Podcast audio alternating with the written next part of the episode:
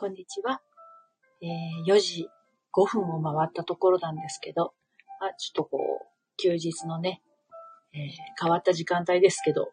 はい、ライブを少しだけやってみたいと思います。オープンチャットの方にですね、開始しましたよっていうご連絡をね、してきて、あとサロンの方にもちょっとお伝えをしてこようかなと思います。皆さんね、今日は天気がいいから、もしかするとお出かけになられてるかもしれませんね。はい。えー、ちょっとお待ちくださいね。はい。まあ、あの、なんて言うんだろう。普段夕方のね、6時とかにライブをしてますが、えー、日がだいぶ、あの、短くなってきたので、なんて言うんだろう。6時って言うともう結構とっぷりくれてるんですね。なんだけど、あのー、今はね、ちょっと西日が今日、暑いですね。今日はちょっとこう蒸していて、気温も31度まで来てるっていうことなので、あのうちの方も結構暑くてエアコンかけてしまいました。はい。今日は秋分の日。あのー、実は秋分の日って、あの、さっきね、LINE の方でも流したんですけど、うん、いろいろとこう、浄化とか、デトックスとか、そういったことにも良い、あの、日なんですって。うん。なんて言うんだろう。あの、切り替えのね、タイミングだから、あの、なんかこう、今気になってることがあったりしたら書き出してみる。起きましたおはようございます。アモニーさん来てくださってありがとうございます。なんかいろいろこう気になってることをね、やってみたいこととか書き出したりするのにちょうどいいみたいですよ。うん、で、あの、良くも悪くも自分の思ってることがそのまま現実になっちゃう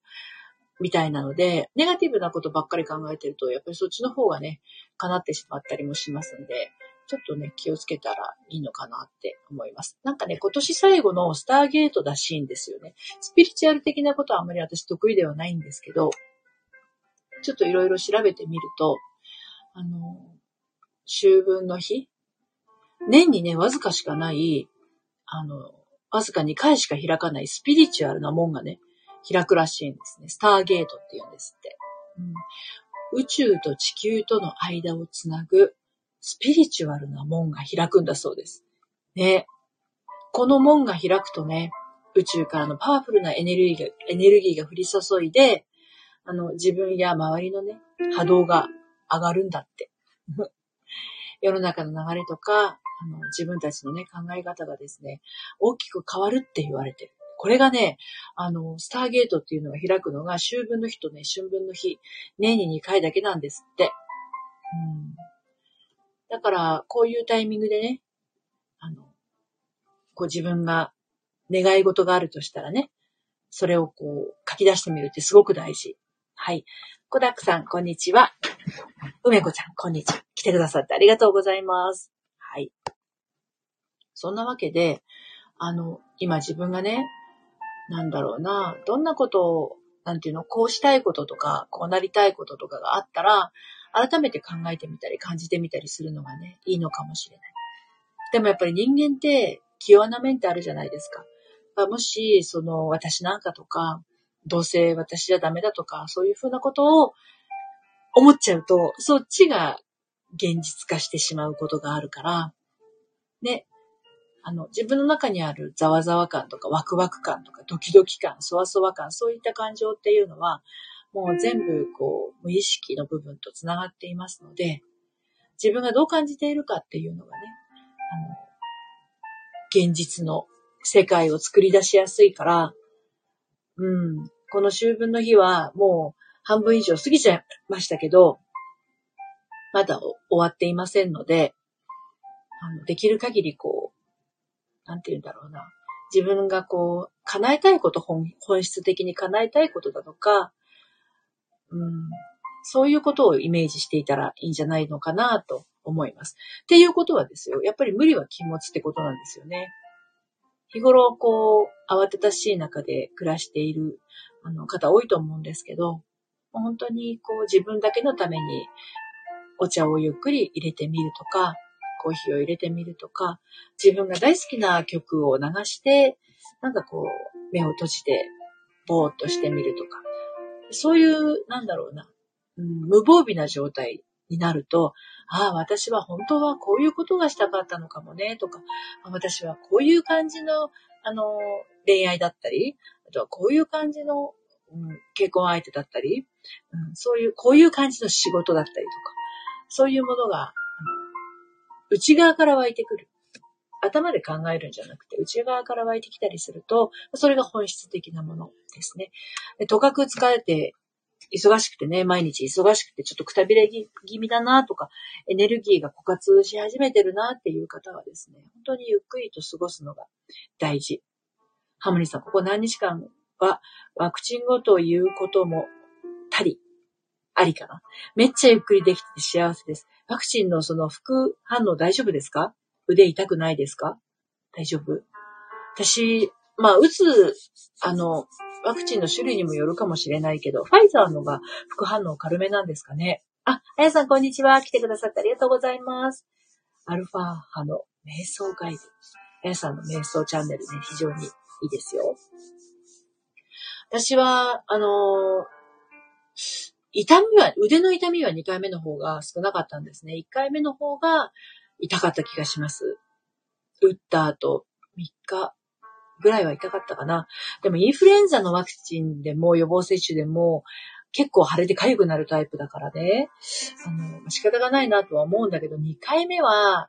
頭が痛いのと、頭ってこめかみのあたり。こめかみが痛いのと節々、腰あたりが痛いのがちょっとしんどかったかな。うん。でも、そういう理由でもない限り、なかなか人間って、あのー、休む、休ませないじゃないですか、自分のことね。ハムニさん、ファイザーで痛いくらいで、えー、治りかけです。あ、よかったです。だから、こう、コロナのワクチンもね、私はその前前後じゃないな、その後は接種を入れないようにしたりしてましたけど、そうでもしないと、あの、なかなか忙しい、えー、自分をね、解放してあげられないとこあるかもしれないですよね。うん、だから、自分の中にある休みたいっていうサインを、あの、まあ、強制的にこういうタイミングでね、あの、やってあげることで、うん、この秋分の日の、あの、スターゲート、あの、感じることができるんじゃないのかなと思います。で自分の願いって何だろうって思うと、結構表面的なことだったりとか、うん、身の回りのことを考え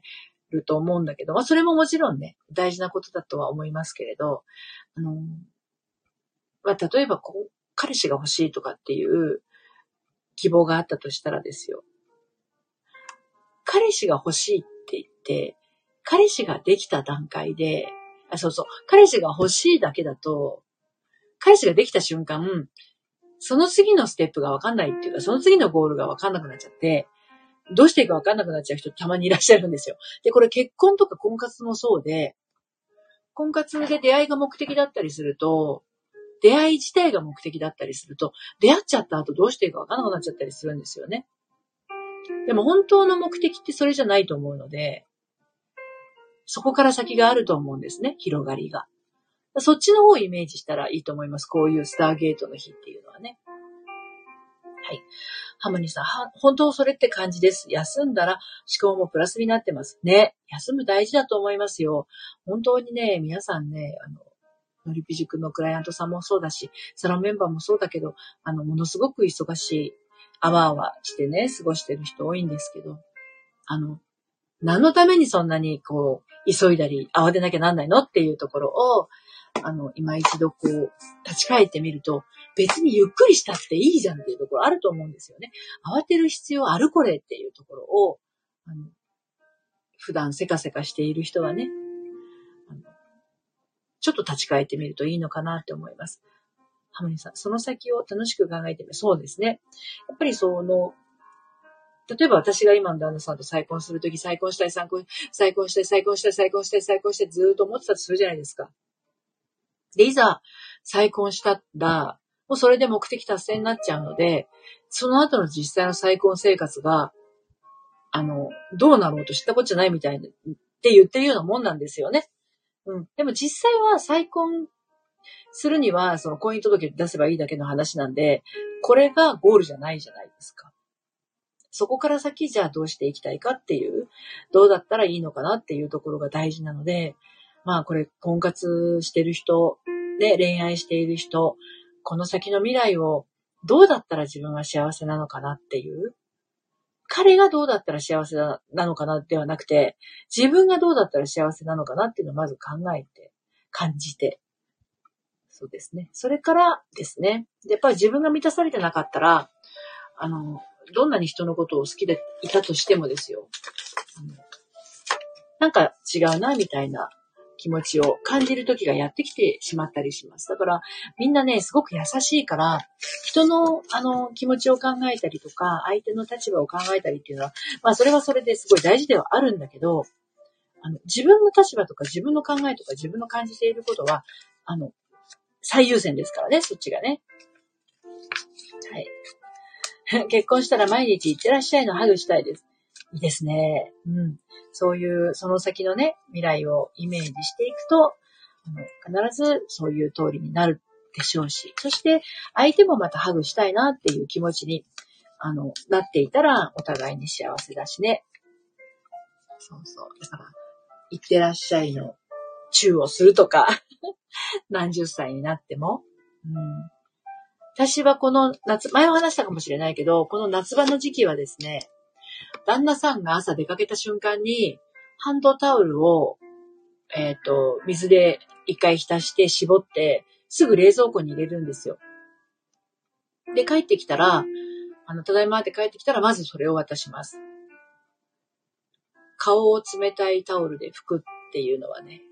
気持ちいいんじゃないのかなって思って、たまに忘れるんですけどね。うん。よく甘いたい願望がすごいねって彼に笑われますが 甘えたい願望がすごいねっていうのはね、あの、もしかすると甘えられて、甘えてもらえて嬉しいと思ってるのかもしれないですね。ハムニーさん、へえ、それいいな。ね、あのね、たまに忘れると、ええないのって言われる時あるんですけど、で、あの、まあ、10分でも冷蔵庫に入ってたらひんやりすると思うんだけど、慌てた時はですね、冷凍庫に入れとくんですね。で、冷凍庫に入れて、あの、もう1時間もするとガチガチになっちゃうので、あの冷凍庫に入れるときはまあ10分、20分ぐらいにしておいて、朝入れとくと冷蔵庫の方だったら、扉のところにね、置いとくんですけど、卵とか置いてあるところのちょっと手前に置いてあるんだけど、帰ってきたらすぐそれ渡しますね。冷たいタオルいいですね。だから、相手がどういう状態なのかっていうところを感じ、感じることですね。そして、その時に何があったら嬉しいかなっていうところを感じられると、幸福度が循環すると思います。自分がこうしたいっていうものっていうのも確かに大事なんですが、自分が満たされていたらですよ。相手はこうだったら嬉しいんだろうなっていうのが、純粋にこう思いとして届いていくと思うので、それをね、あの、自分なりのものを